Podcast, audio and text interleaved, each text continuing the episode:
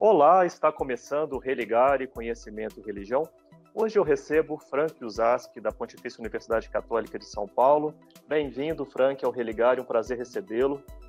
Prazer é meu, muito obrigado, eh, Flávio, pela, pela, é, pelo convite. Viu? Uma alegria ter você aqui. Nós vamos conversar hoje sobre o recém-lançado Dicionário de Ciência da Religião. O lançamento foi no primeiro semestre do ano de 2022. É uma publicação de Paulos, Paulinas e Loyola. Mas antes da gente começar a conversa, eu quero pedir você para se inscrever no nosso canal no YouTube. Procure por Religar e Conhecimento e Religião. Marque no sino para receber as nossas notificações. E você também pode acompanhar o Religare no formato podcast. Basta procurar por Religare Conhecimento e Religião no seu desenvolvedor de podcast favorito. Frank, antes da gente conversar sobre este trabalho de grande fôlego né, que foi preparar o dicionário de ciência da religião, muito importante para a nossa disciplina. Acho que a gente podia é, aproveitar a oportunidade do nosso encontro para conversar sobre esta disciplina. Né? Uhum, uhum. que você apresenta a disciplina ciência da religião? Bom, a pergunta frequente é, em todos os lugares, mesmo em países onde a disciplina tem uma longa tradição, a disciplina já existe como uma disciplina institucionalizada nas universidades europeias desde 1873. Demorou 100 anos, mais ou menos, até o primeiro programa foi fundado aqui no, no Brasil. E por isso a pergunta é até mais urgente aqui entre nós. Né? Eu, eu, gostaria de citar uma, uma boa descrição ou caracterização da disciplina de um dos pais da nossa disciplina. Não é Max Müller, e Cornelius Thiele, também menos conhecido, mas também muito importante. Ele fala o seguinte: o objeto da nossa ciência não é o supra-humano em si, mas a religião que se baseia na fé no supra-humano. E esta religião deve ser investigada como um fenômeno histórico, psicológico e sociológico, ou seja, como algo puramente humano. Isso é muito interessante, porque aqui a gente tem a diferença entre ciência da religião e teologia. Na, na verdade, a teologia, o, cerne, o foco principal da teologia é aquele supra-humano, o Deus. Nesse caso, teologia monoteísta, né? Deus cristão, judaico, é, muçulmano, islâmico.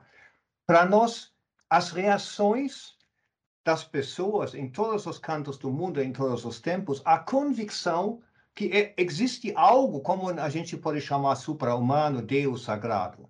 Então, nós não vamos diretamente a este, este, esta camada porque ela foge da nosso, do nosso espectro. Seria ilegítimo do ponto de vista da nossa, do nosso autorreconhecimento da disciplina como uma disciplina empírica. Empírica quer dizer, o que nós encontramos, eu diria concretamente, são as articulações, os discursos sobre o supra-humano textos sagrados que confirmam que existe algo como transcendental.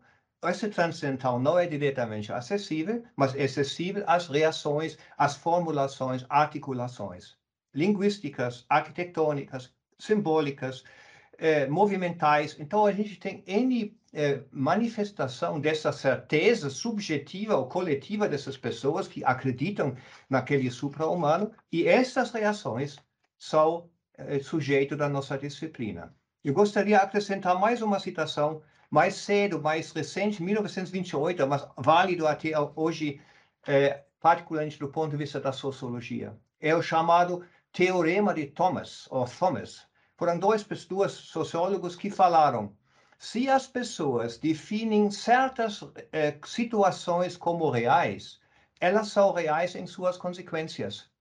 Então, o fato de que há comunidades que tratam o sagrado como algo real têm consequências na vida deles. E essas consequências são é, interessantes para nós e nosso foco de disciplina. Frank, é muito importante a gente sempre delimitar a especificidade da ciência da religião, é, mas há outras disciplinas também que se dedicam ao estudo da religião em que a ciência da religião se difere dessas outras hum. disciplinas, como a sociologia da religião, a hum. antropologia da religião, a própria psicologia, enfim. Na citação do Thiel já indiretamente aparece essa ideia, né, quando ele fala eh, isso é um fenômeno histórico, psicológico, sociológico e assim por diante, geográfico, eh, eh, artístico. Então, o fato de que aquilo que nós identificamos como religião articula-se em N dimensões. Instituições religiosas, qual é a disciplina que poderia nos ajudar para investigar essa dimensão da religião? A sociologia. A sociologia organizacional, ela nem precisa necessariamente ser a sociologia da religião, que também é importante para nós. Max Weber, sem Max Weber, é, é, a nossa pesquisa seria muito mais pobre. Então, a gente apropria-se dessa produção feita por outros pesquisadores em outros, outros campos, nós administramos, organizamos esse conhecimento em termos do, em prol de um conhecimento o mais sistemático, abrangente possível do fenômeno religioso, que é nosso foco, diferentemente da sociologia, que trabalha com a religião para entender a sociedade. A psicologia trabalha com religião para entender a psique humana. Claro que é importante, mas o foco é um diferencial. Isso é a primeira questão. A segunda questão, eu acho que aqui talvez seja mais importante a diferença, por exemplo, entre história das religiões e a ciência da religião. A ciência da religião é só uma ciência da religião por causa do seu ramo sistemático. Ela tem dois ramos, história das religiões, se interessa por virtualmente todas as religiões jamais eh, vividas no mundo, eh, atualmente existi eh, existindo, e começa a sistematizar e, vamos dizer, submeter essas pesquisas de religiões singulares, ou sobre as religiões singulares, de uma classificação, sistematização, comparação, a identificação de denominadores comuns, das diferenças, esse nosso lado que nos fornece nossa identidade. Nesse sentido, nós somos especialistas em religiões mais do que apenas historiadores. Sim.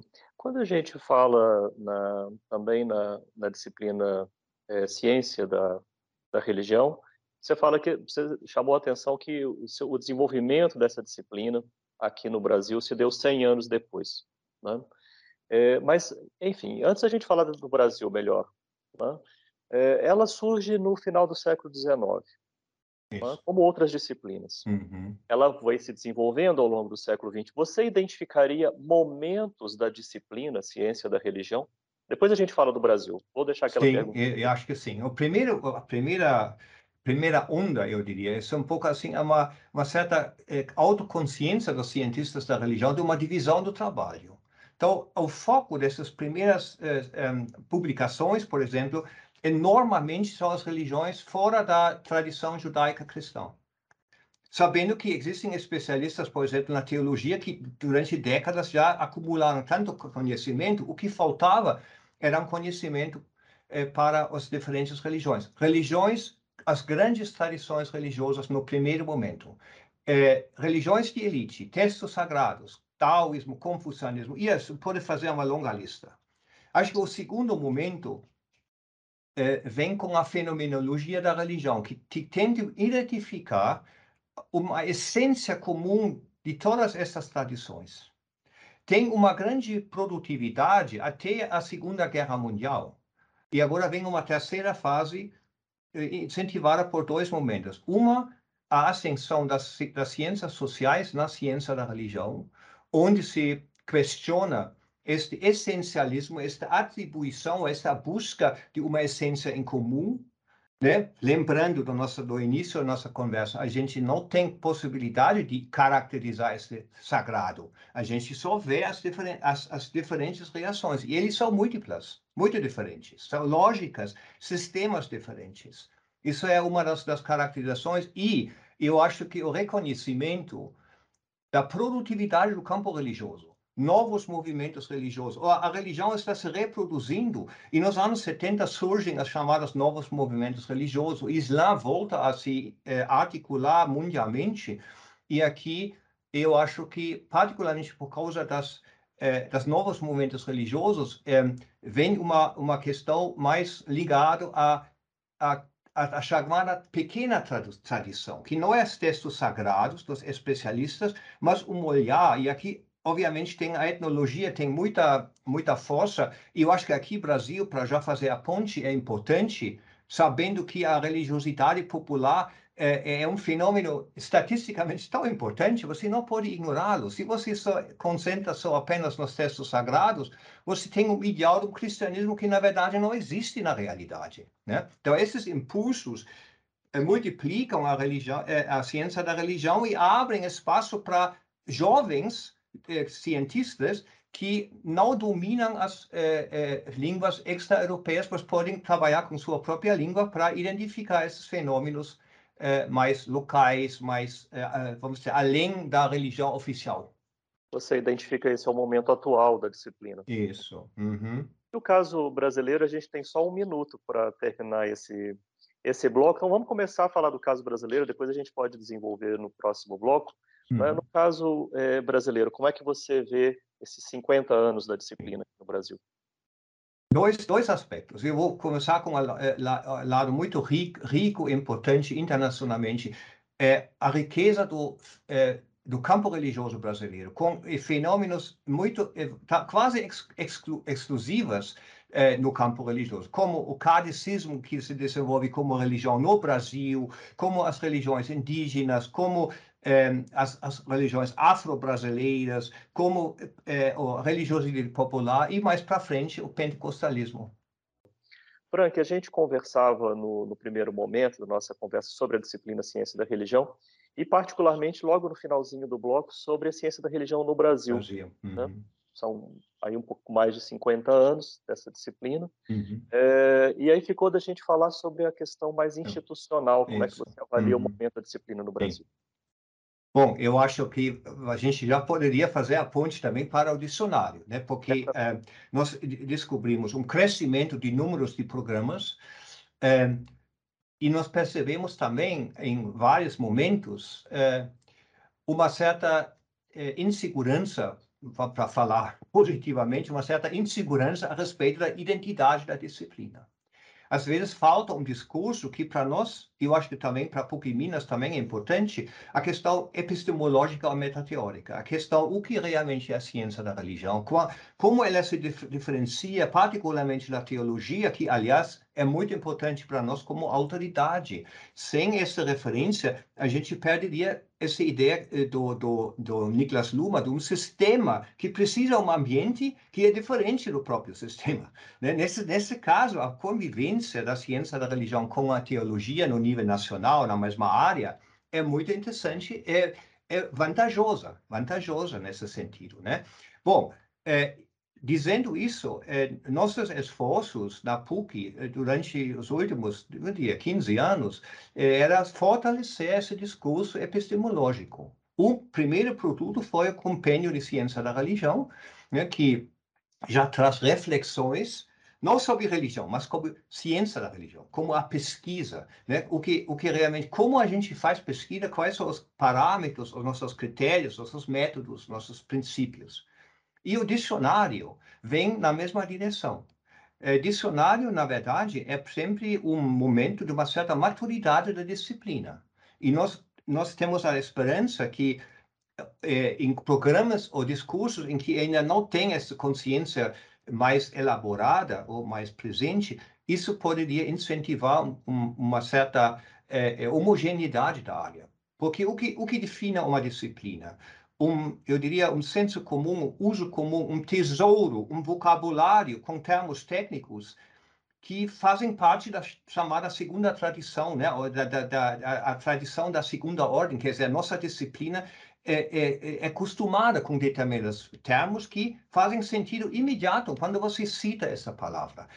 Fazem sentido no sentido de, de uma de uma tradição de discussão em que cada conceito se desenvolveu, foi criticado, foi questionado, foi reelaborado. Se você, por exemplo, cita a palavra seita do Max Weber, você primeiro você se distancia do uso cotidiano e mostra, não, isso aqui é um conceito científico. Por exemplo, uso não pejorativo, como no, no, no caso da, do uso cotidiano. Mas o que significa isso? Se tem uma um leque de, de sociólogos da religião que trabalhavam com esse tema. Usando a palavra, desperta no ouvinte exatamente, normalmente, essas associações e com uma palavra você transmite em um minuto, vamos dizer, uma, um, um, uma longa discussão que se desenvolveu eh, com todas as suas eh, eh, problemas e vantagens. O que é que o leitor, a leitora, vai encontrar no dicionário de ciência hum. da religião? Como é que está organiza, como é a organização dos, é. dos verbetes? Primeiro, o tipo de verbete. A gente fez questão de uh, uh, se concentrar em termos técnicos, em termos, uh, vamos dizer, conceitos que são relevantes para a pesquisa. Né? Por exemplo, a gente evita a palavra Allah, por exemplo, mas nós temos um verbete sobre seres sobrenaturais, onde, por exemplo, conceitos sobre o divino aparecem. Né? Isso, por exemplo, é uma questão. Nós temos no total 206 verbetes, mas é, são abordados subverbetes também, são os 331 tópicos. Né? Exemplo, abstinência, primeiro, primeiro tópico, né? primeiro verbete. Ele, ele vai também trazer é, reflexões sobre tópicos como ascese, celibato, dieta, jejum, né? Então, nesse sentido, a gente consegue, com 206 verbetes, pelo menos cobrir uma grande parte é, de termos que nos ajudam para analisar né, é, nosso fenômeno. Isso é um tipo. Outro, é, outro tipo são, tem a ver com a história da ciência da religião. Grandes autores, Max Müller, por exemplo, né? e ou reflexões sobre nossa disciplina, as subdisciplinas, sociologia da religião, mas também ciência da religião, ciência da religião aplicada, religião material, então, essa são as, uh, nossa, nossa, nossa proposta com esta, esta obra. Quando você disse né, que um, um dicionário reflete a maturidade da disciplina, né? você, você vê esse dicionário como uma, uma marca do, desse momento atual também brasileiro, ou esse dicionário ele ele é, tem uma perspectiva mais extensa, ele Isso. dialoga com outros dicionários internacionais de ciência da religião? É. Nós tivemos, obviamente, na primeira fase, um, um, um momento de, de, levantamento de outros dicionários nos quais a gente poderia se inspirar. É, então, a gente encontrou dois ou três que são muito semelhantes do nosso dicionário em inglês e em alemão. Um, o fato de que nós convidamos também um, um terço dos autores são de Portugal, né? Também tem uma discussão própria lá que nos poderia ajudar eh, também a, a, aumentar o alcance do dicionário, não apenas o público brasileiro, o público lusófono, né? Nesse sentido.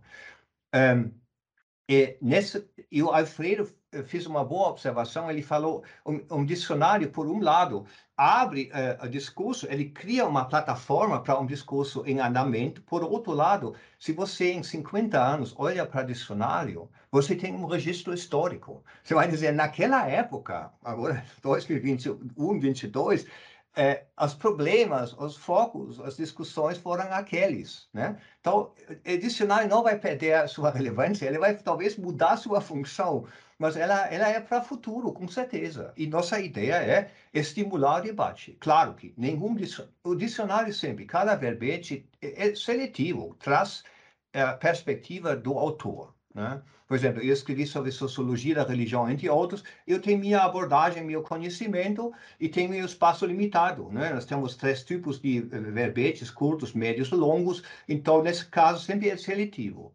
Claro que um outro autor, ou outro leitor, que também é sociólogo da religião, vai, vai talvez questionar alguma coisa, gostaria de acrescentar. Estamos abertos para receber essa discussão, encontrar pessoas nos próprios congressos da Amtec, por exemplo, talvez a gente faça uma uma mesa redonda sobre o dicionário nesse sentido e vamos ver, né, o que o que nós recebemos de volta, talvez tenha a possibilidade de atualizá-lo mais para frente. Sim. Só aproveitar e dizer para o telespectador, não conhece o que é a AMPTEC, né? A AMPTEC é a Associação ah, Nacional de Pós-Graduação em Pesquisa em Teologia e Ciência da Religião. É uma associação que reúne programas de pós-graduação desta área de, de avaliação. Então, é, entendo que o dicionário está em aberto. Ele pode receber novas contribuições. Futuras edições, a gente pode imaginar que vão incorporar é, novos termos, novos verbetes, revisões. Isso, é nosso, isso, seria o ideal. A nosso sonho é esse. Depende muito também das editoras, de que pré-financiaram muito. Este, este, a produção não foi barato, obviamente. Só a revisão né, demorou muito, né? São 900 páginas, né? duas colunas, né? Então tem muita coisa. Mas a ideia é essa, eh, atualizar. E um bom dicionário tem várias edições, né? Primeiro, segundo, por exemplo, é, o, um, um, mais importante na Alemanha chama-se a, a, a, religião no, no, no, presente, no passado presente é, ele já está na quarta edição e cada edição é diferente. Tem alguns verbetes que são mantidas, mantidos, mas novos novos temas, novas novos verbetes, reelaborações é, acontecem também. Pensando aí que nós estamos há poucos meses do lançamento, já é possível avaliar como é que está a recepção no mundo lusófono, seja em Portugal, em outros países de língua portuguesa, aqui mesmo no Brasil? Sim, já são as primeiras citações nas, nas teses, teses, dissertações e, e, assim por diante. Nós temos várias resenhas já. Um, nós tivemos vários lançamentos também gravados em uh, uh, vídeo, vídeo, com vídeos, né? Nós temos presente na discussão.